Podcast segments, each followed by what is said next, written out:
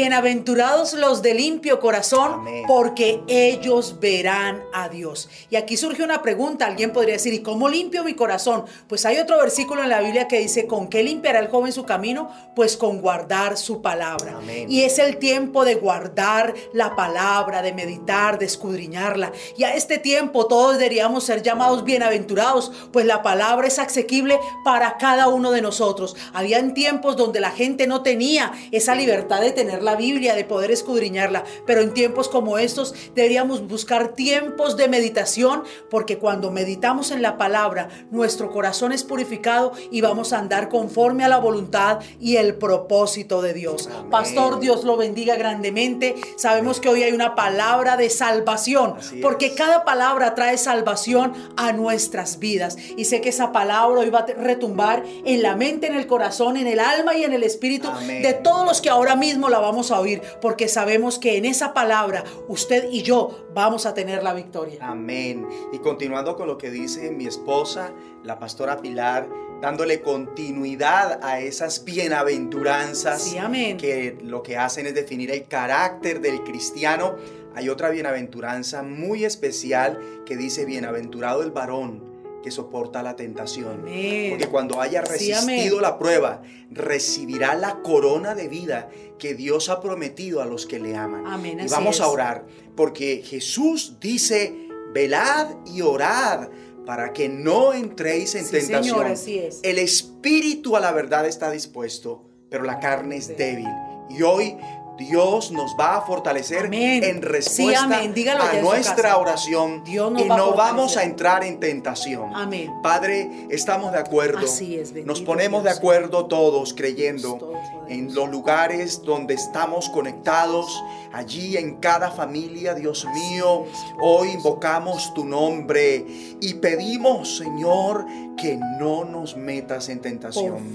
que nos ayudes en este día, en la nueva semana que estamos iniciando hoy, para no entrar en tentación, para no meternos en problemas.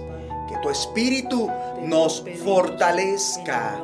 Aún, Señor, envía tu ángel para que nos imparta lo que tú sabes que ese ángel, solo ese ángel, nos dará y que necesitamos a fin de que resistamos ante la tentación, a fin de que soportemos la prueba y alcancemos, tengamos la corona de vida, estemos asegurando la corona de vida que has prometido a todos los que te amamos.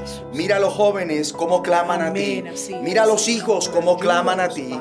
Mira a los ancianos como claman a ti. Mira a tus servidores clamándote, Señor, porque la carne es débil, pero hoy te rogamos que nos ayudes y que la gracia tuya se perfeccione en nuestras debilidades en respuesta a esta oración y que por donde quiera que vayamos tengamos la victoria sobre la tentación, que la templanza, la mansedumbre, el dominio propio, la paciencia, el temor tuyo estén con nosotros para no entrar en la tentación.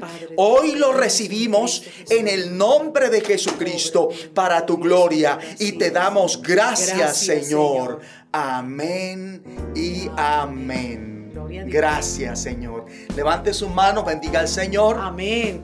Y únase con nosotros en esta hora para honrar a Dios con nuestro corazón. Amén. Aleluya. Porque tú eres bueno, porque para siempre es cada mañana al despertar. Sé que en ti puedo confiar, me sostienes con tu gran fidelidad. Porque tú eres bueno porque tu justicia,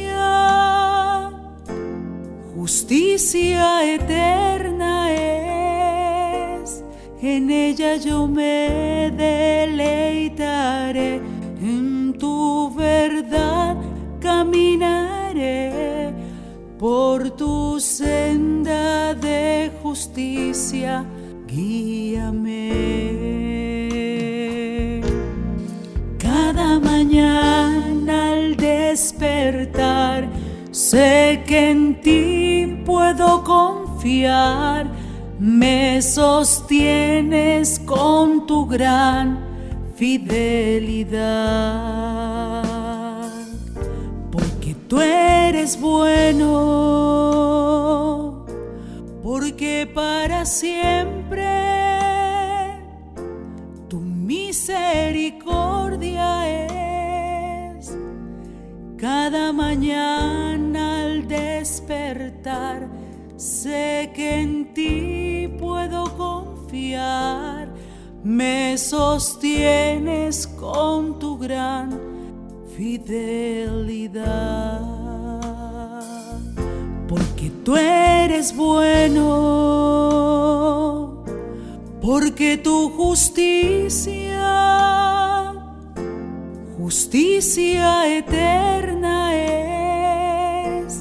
en ella yo me deleitaré en tu verdad caminaré por tu senda de justicia, guíame.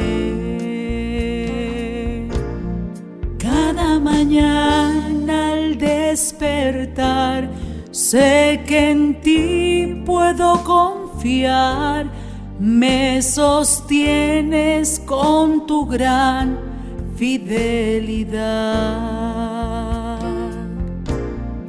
Cada mañana al despertar, sé que en ti puedo confiar, me sostienes con tu gran fidelidad.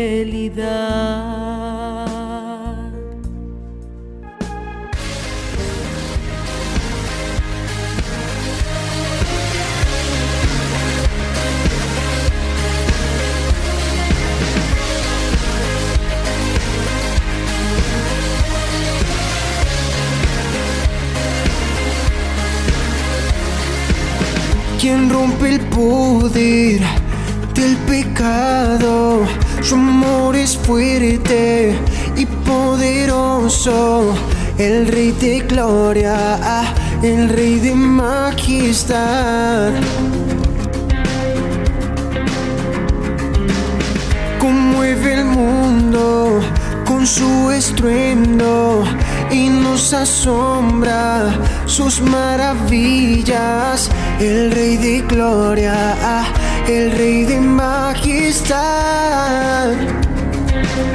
Gracias sublimes, perfecto es su amor.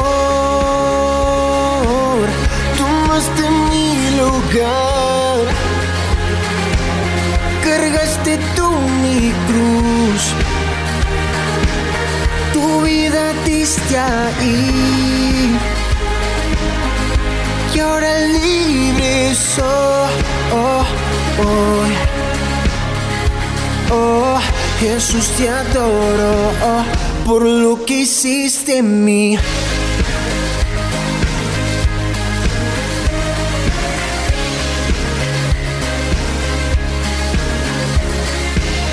Pusiste en orden todo el caos, nos adoptaste como tus hijos, el rey de gloria, el rey de majestad, el que gobierna con su justicia y resplandece con su belleza, el rey de gloria, el rey de majestad.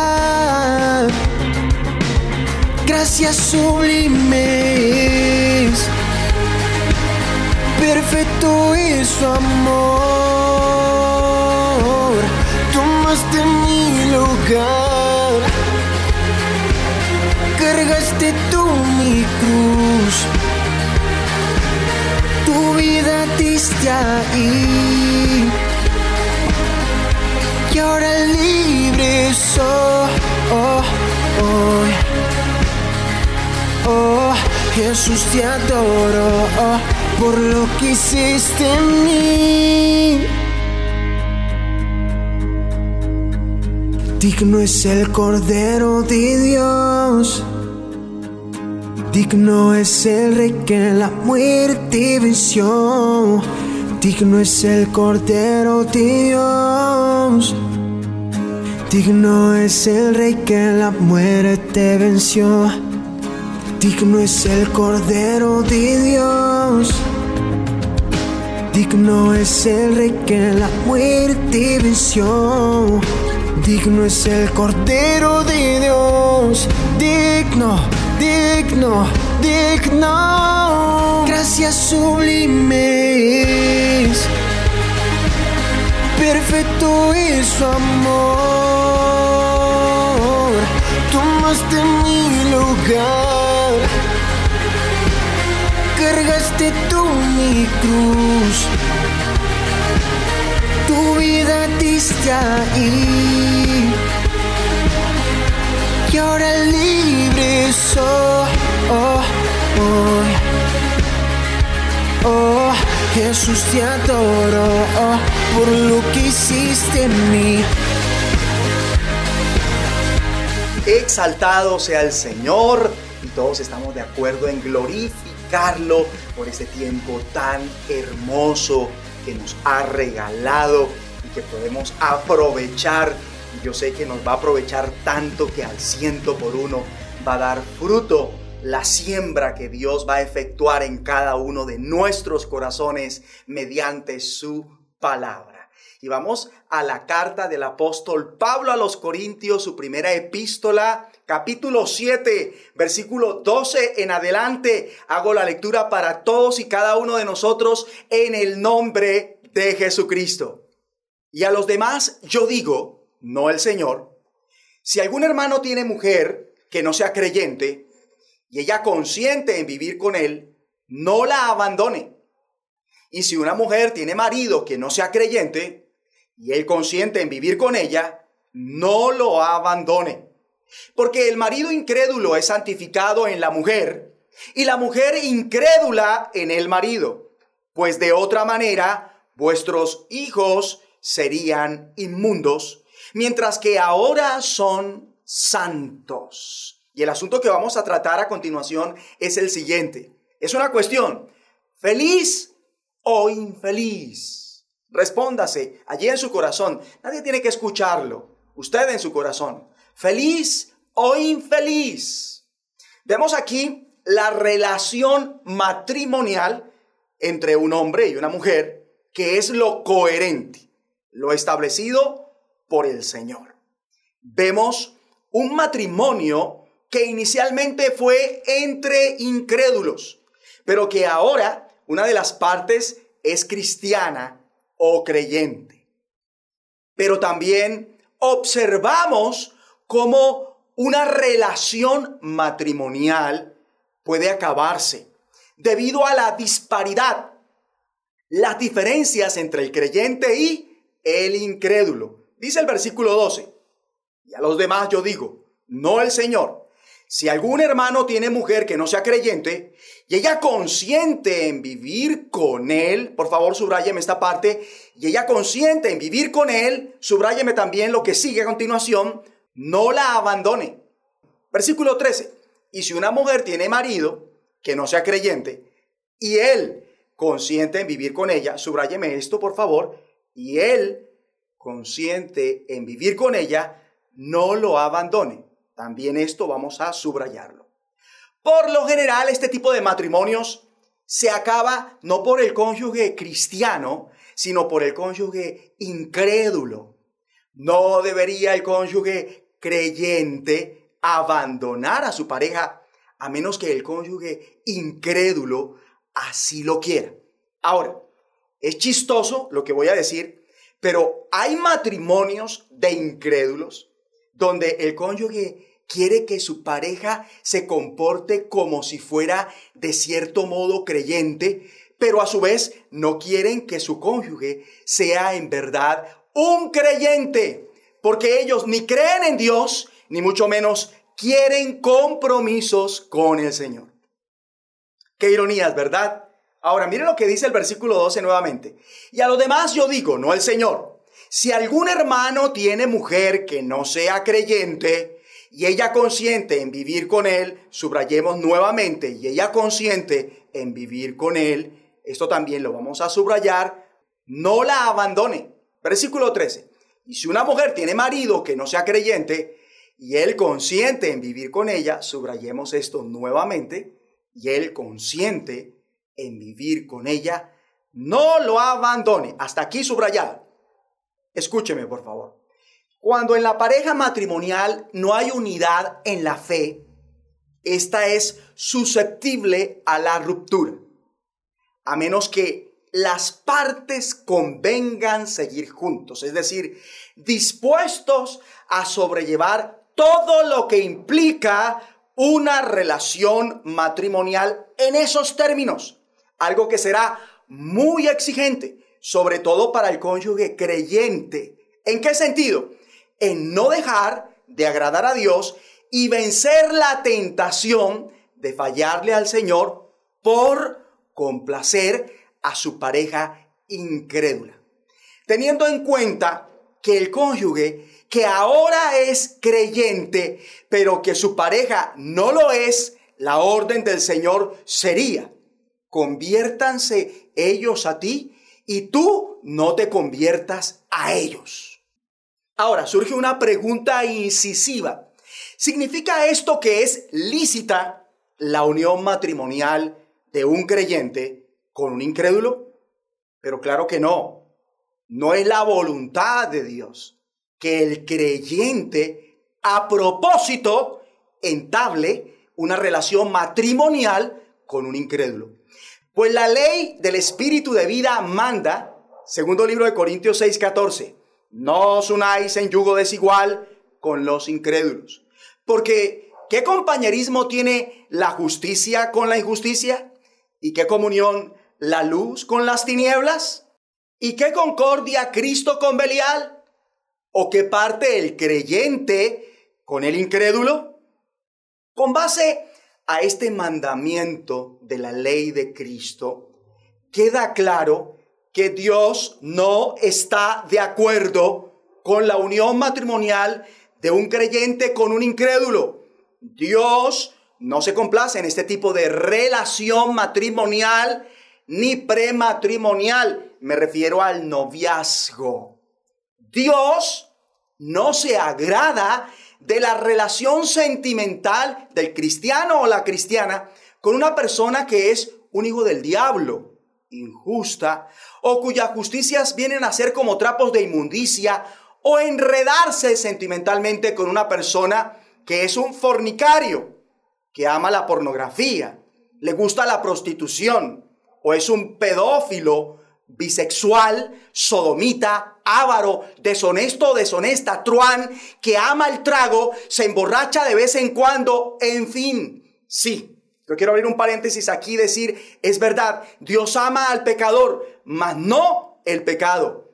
Dios no consiente el pecado, no lo acepta, no lo tranza, más bien lo condena y al pecador con su pecado, si éste no se arrepiente. Dios perdona y libera del poder del pecado, siempre y cuando el pecador se arrepienta.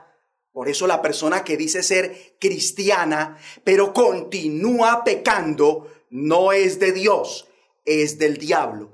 Porque todo el que peca es del diablo. Es que cuando, por ejemplo, un gay experimenta el amor de Dios mediante Jesucristo, este salvo por la regeneración y la renovación del Espíritu Santo que le otorga una nueva vida, un nuevo nacimiento, por lo tanto, este deja de ser gay, según Tito 3:5. Cierro paréntesis. Retomando, mi hermano en la fe, le digo que si decide tener una relación en yugo desigual, esa relación no será una bendición, sino una maldición para su vida.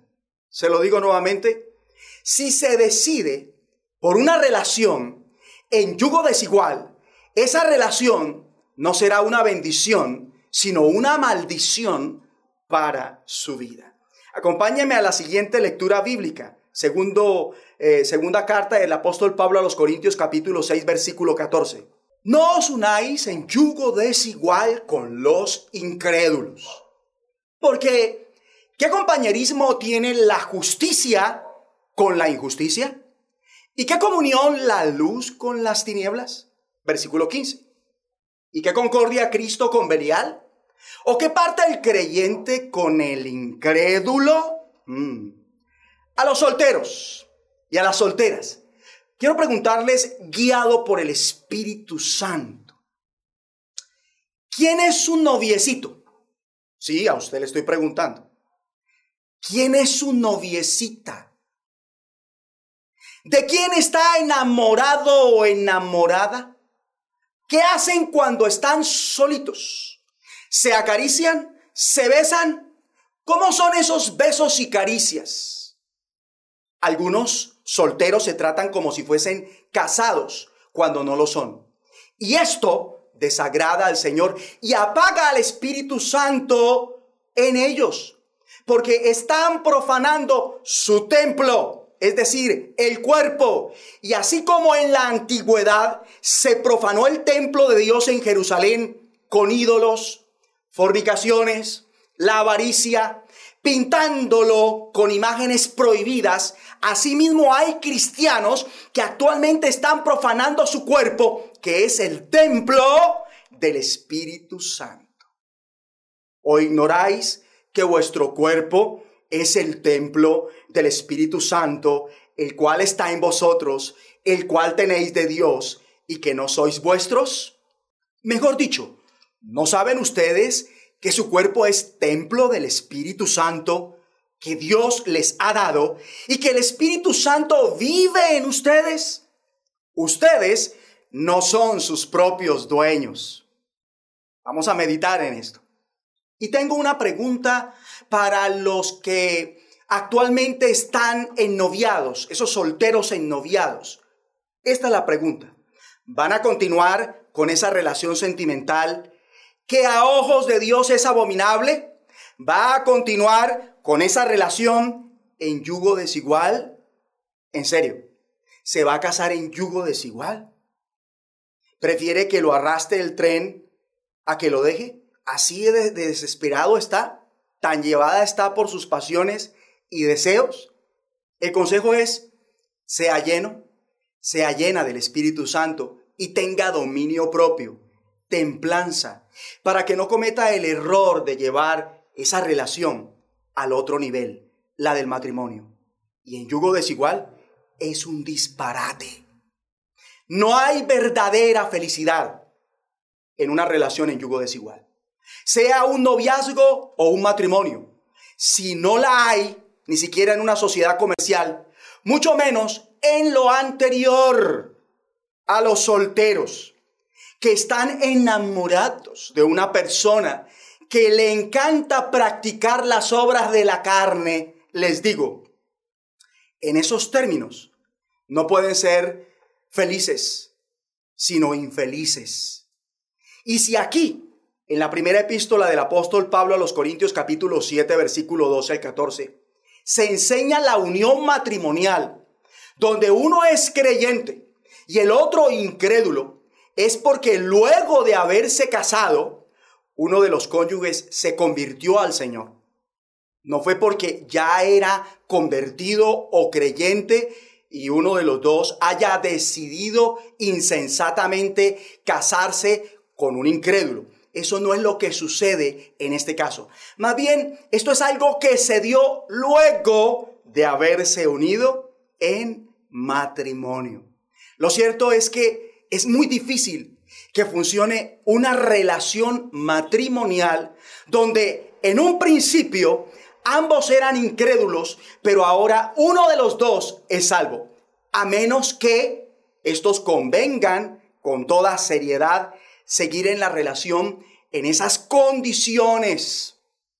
Ahora, la tendencia por parte de la pareja dispareja es a qué? A dejarse. Leamos de nuevo allí en el primer libro de Corintios, en la primera epístola de Corintios capítulo 7, versículo 12.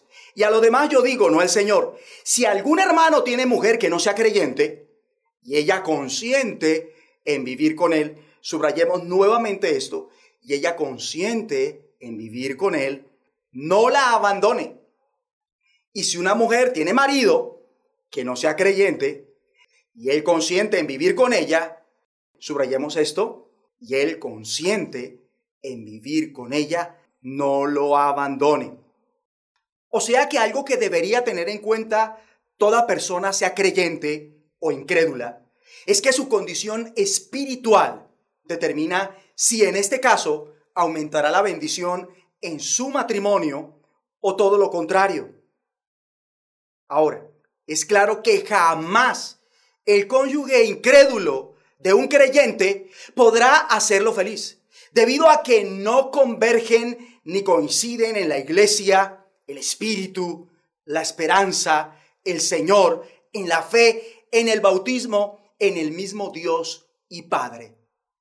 Será un martirio, un matrimonio así, exigente para ambas partes y todo una prueba de amor tanto para el uno como para el otro, donde el creyente sobre todo debe amar a Dios, para no terminar agradando a su pareja en vez de al Señor, fallándole a Dios por esto.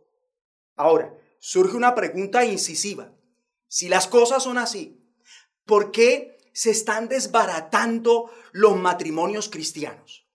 Creo que deberíamos poner a esos matrimonios cristianos entre comillas, ¿verdad?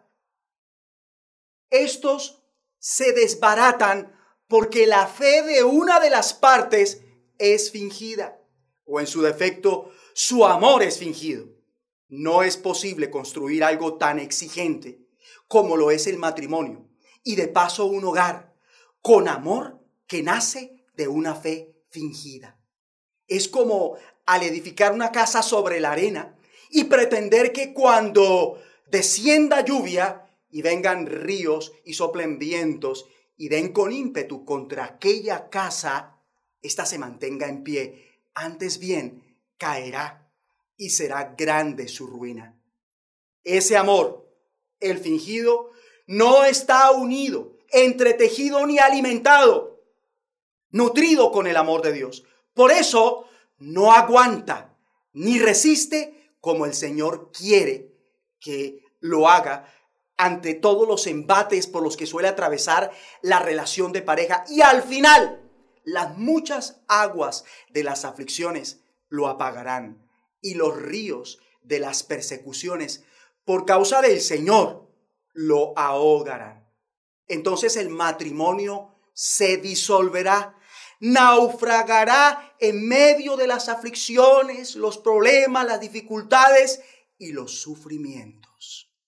Pretender en calidad de hijos de Dios tener un matrimonio sólido, un matrimonio en el que se complace el Señor, fundado sobre la roca, donde ni las lluvias ni los vientos lo arruinen, pretender esto sin hacer lo que Dios manda para todo lo que tiene que ver con la relación de pareja y por ende el hogar y la vida es imposible.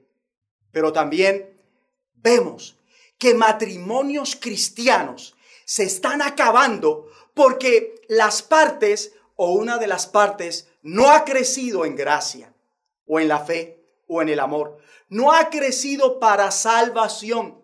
Y esa inmadurez hace que la lucha entre la carne y el espíritu arrecie a un punto donde el espiritual no va a transigir con el carnal y el carnal tampoco con el espiritual, causando esto una división que no les dejará permanecer unidos por mucho tiempo a menos que el carnal se vuelva espiritual y el espiritual soporte y no termine en la carne. Si así lo hacen, entonces entretejerán una relación fuerte que no se rompe, ni permite que su hogar se desbarate. A los solteros pregunto, ¿qué clase de cónyuges serán un día?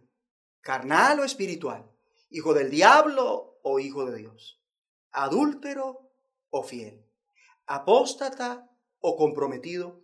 A los casados pregunto, ¿qué clase de cónyuges son? ¿Incrédulos o creyentes? ¿Carnales o espirituales? ¿Apóstatas o leales? ¿Adúlteros o fieles? ¿Amorosos odiosos?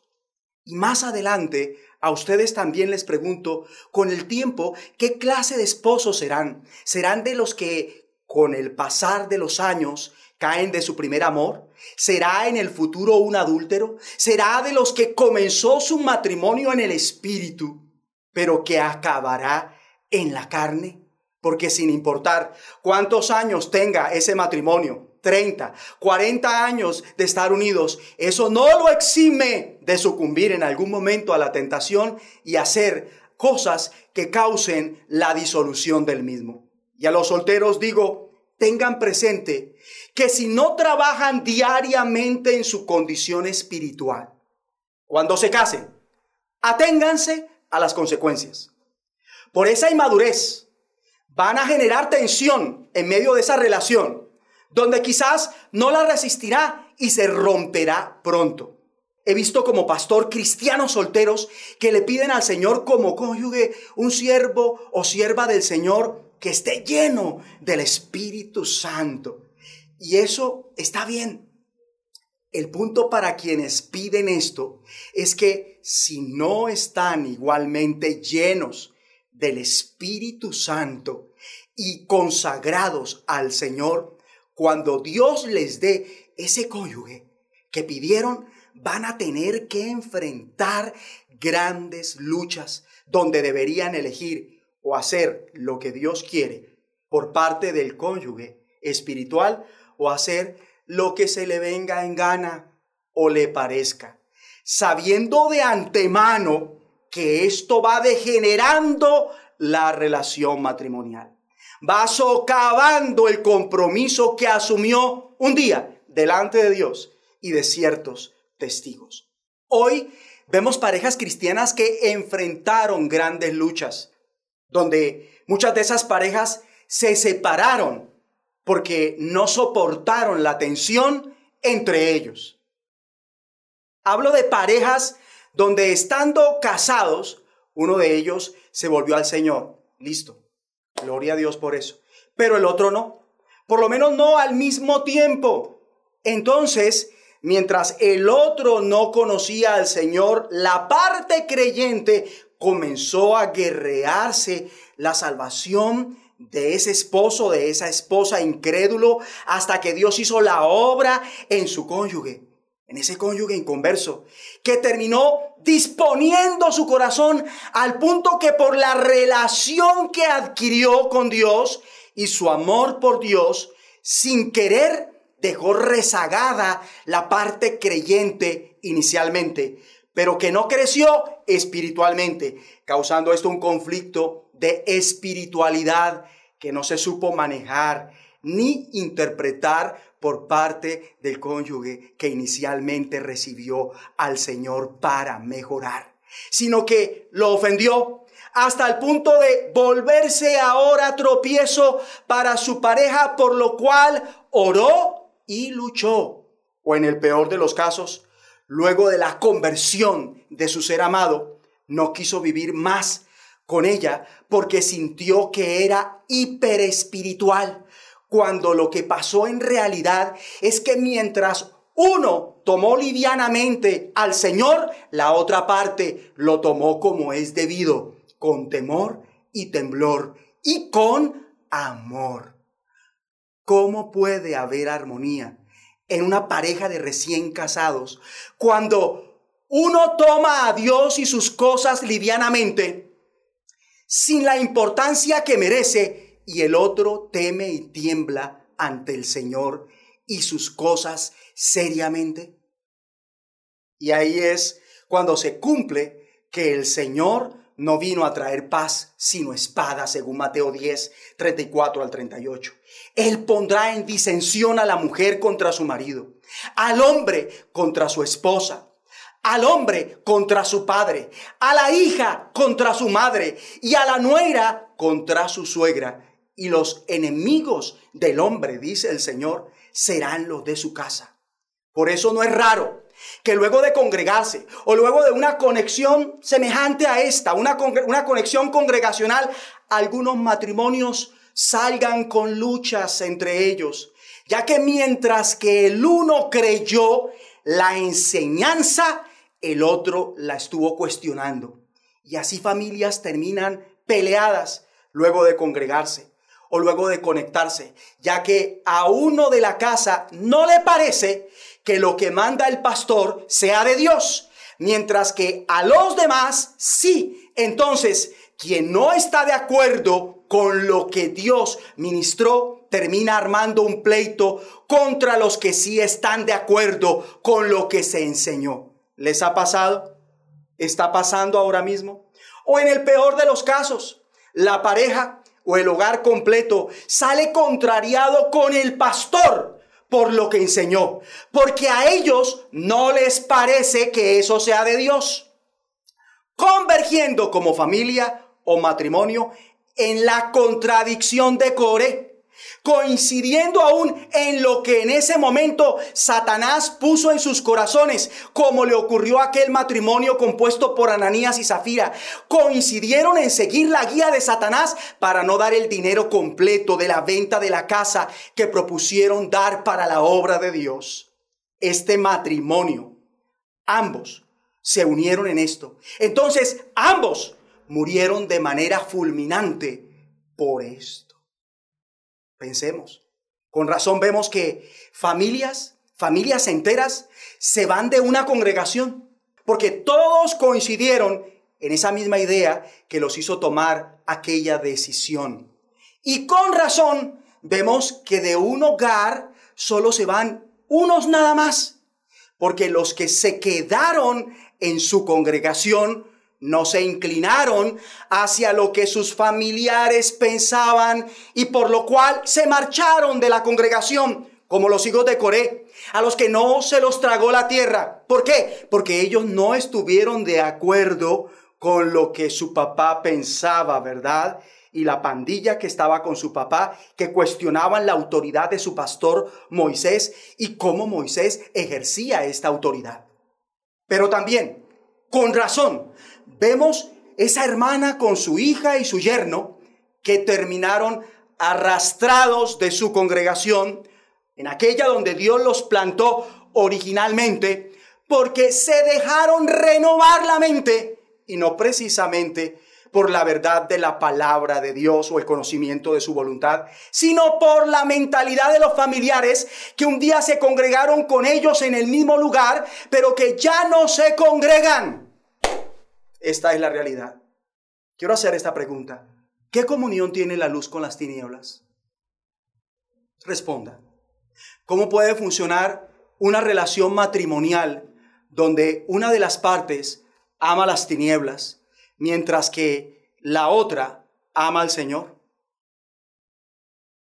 Donde una de las partes ama al mundo y lo que hay en el mundo, mientras que la otra parte ama a Dios con toda y con toda, donde una de las partes ama el dinero y el otro ama a Dios. ¿Cómo puede funcionar una relación así, donde una de las partes ama el comer y por eso cada vez que el Espíritu Santo guía al ayuno mediante su cónyuge, lo resiste y por ende arma la contienda? Donde una de las partes ama el dormir y el otro ama tanto a Dios como para dejar de dormir ciertas horas a la madrugada con tal de buscar a Dios y cultivar una relación más íntima con Él, cosa que resulta siempre para ese cónyuge que busca al Señor de corazón en ser la pareja ideal según Dios.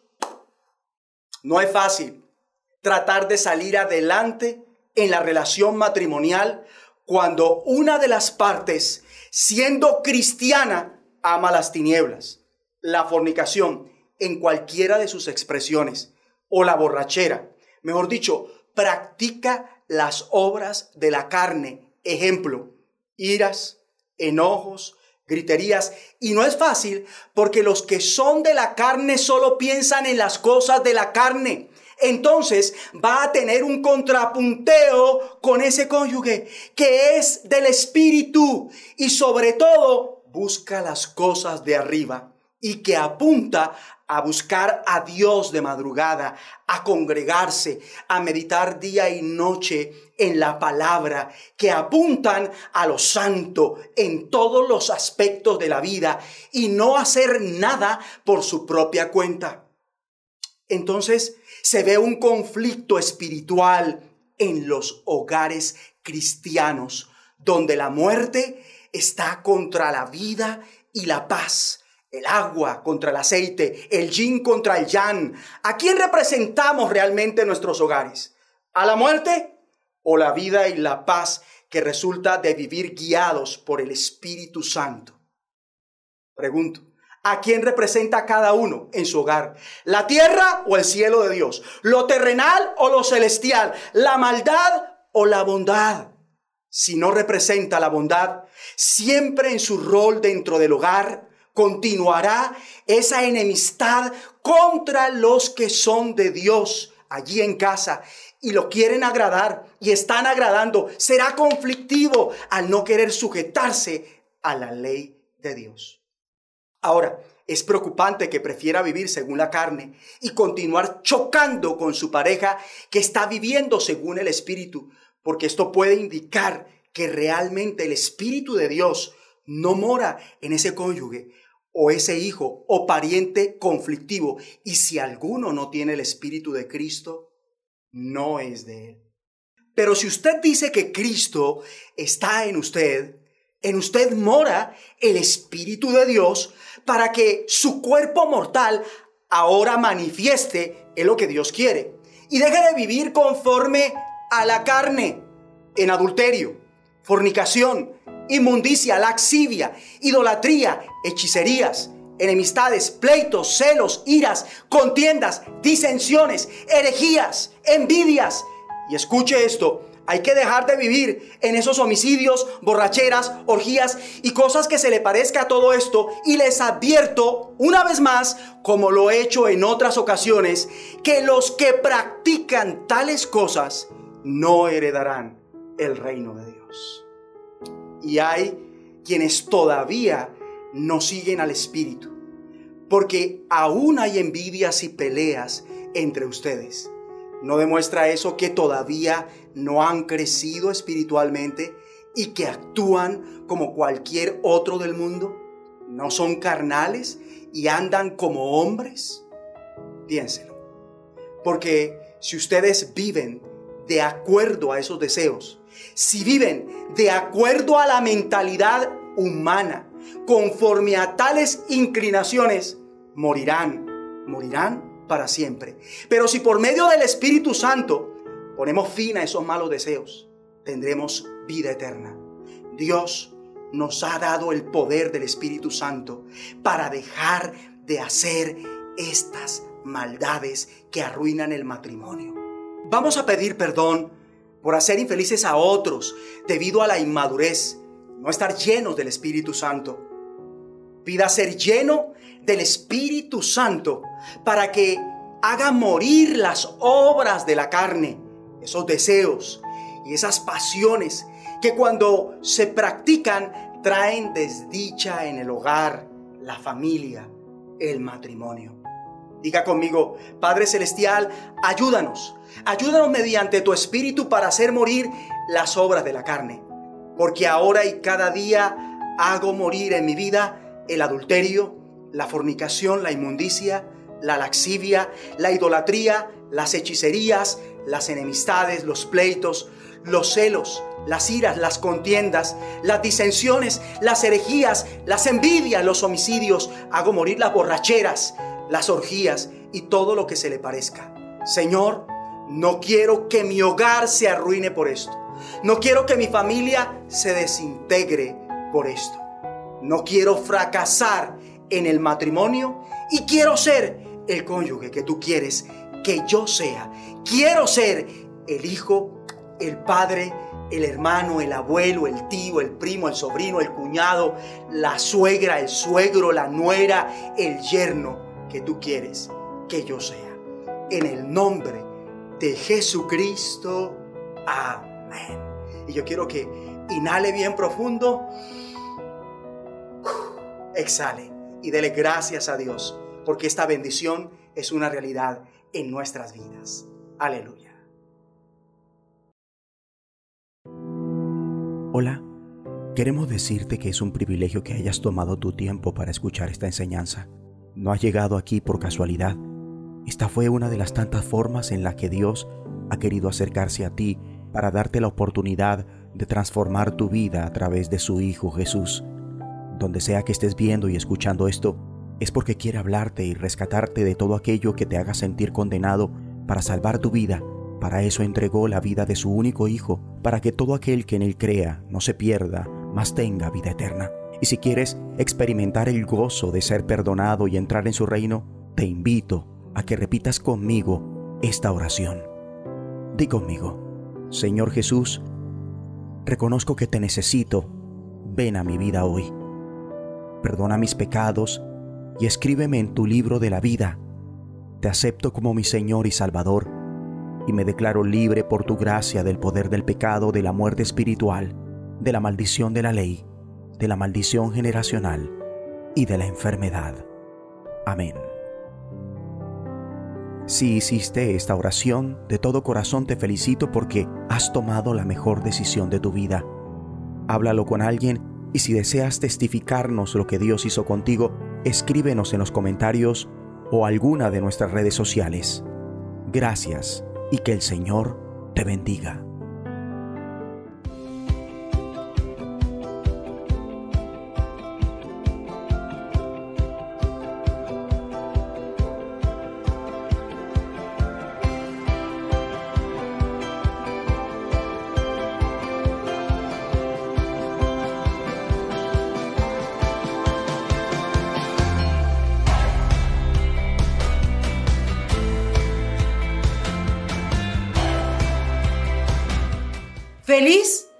O infeliz? Dios lo bendiga, pastor. Qué tremenda palabra. Una palabra que nos cuestiona. ¿Qué tan fingida es nuestra fe? ¿O qué tan fingido es el amor? Y deberíamos reflexionar en esto tremendamente, pastor, porque el hombre es dado a engañarse como hace ocho días el Señor lo decía. El hombre es feliz engañándose y no nos podemos engañar en esta hora. Y mucho menos tomar una actitud de decir, sí, pues estoy así que no. La actitud que debemos tomar en esta hora es, Señor, ayúdame. Ayúdame porque no me sirve una fe fingida. Ayúdame porque no me sirve un amor fingido, Señor. Hay un hogar, hay unos hijos, hay una familia de por medio. Y es importante entender que es necesario que hoy nos evaluemos para poder vivir una vida feliz. Y sí, se puede vivir una vida feliz. Amén. Y dígale que está a su lado, sí se puede vivir una vida feliz. Sí, se puede vivir una vida feliz. Sí se puede vivir una vida feliz. Y si no le ha dado like a este mensaje, por favor, hágalo si no ha compartido este contenido, tiene la oportunidad de compartir, comparta este contenido. Si quiere que le llegue todo el contenido que Dios nos viene dando, suscríbase a este canal y va a tener esa bendición. No olvide toda esta semana, numeral, orar sin cesar, numeral, palabras de fe, una voz de los cielos. Si quiere tener acceso al contenido de Una Voz de los Cielos, facilítenos su contacto a través de los correos que aparecen allí en pantalla y nos estaremos comunicando con usted y le haremos, llegar, le haremos llegar todo este contenido. Y bueno, viene ahora algo que se estaba anhelando y pidiendo porque he recibido muchas llamadas de, pastora, ¿cuándo van a empezar las intercesiones? Pues este 2 de febrero y el 4 de febrero estamos dándole inicio a las intercesiones por Zoom a las 5 de la mañana. Así es que nos vamos a preparar porque viene un año lleno de gran, de gran bendición porque es en la oración que usted y yo tenemos la victoria. Amén. Y bueno, no siendo más, vamos a levantar nuestras manos al cielo con una sonrisa en nuestros labios, que salga del corazón ese gozo y reciban óleo de gozo en vez de luto, manto de alegría en lugar de espíritu angustiado. hay libertad para el cautivo, hay vista para el ciego y hay gloria en lugar de ceniza para cada uno del que lo está necesitando. Y así con las manos levantadas al cielo reciban la bendición del Padre, la del Hijo, la del Espíritu Santo, la espiritual, la física, la económica. Esta es la herencia de los hijos de Dios. Dios les bendiga. Oh Dios, cuán grande es tu misericordia. Bienaventurados los que se amparan bajo la sombra de tus alas. En ocho días, conectadísimos, no nos vamos a perder la bendición. Compartan. Digno es el Cordero de Dios. Digno es el Rey que la muerte venció. Digno es el Cordero de Dios. Digno, digno, digno. Gracias sublimes. Perfecto es su amor. Tomaste mi lugar cargaste tú mi cruz. Tu vida diste ahí. Y ahora libre soy. Oh, oh, oh, Jesús te adoro oh, por lo que hiciste en mí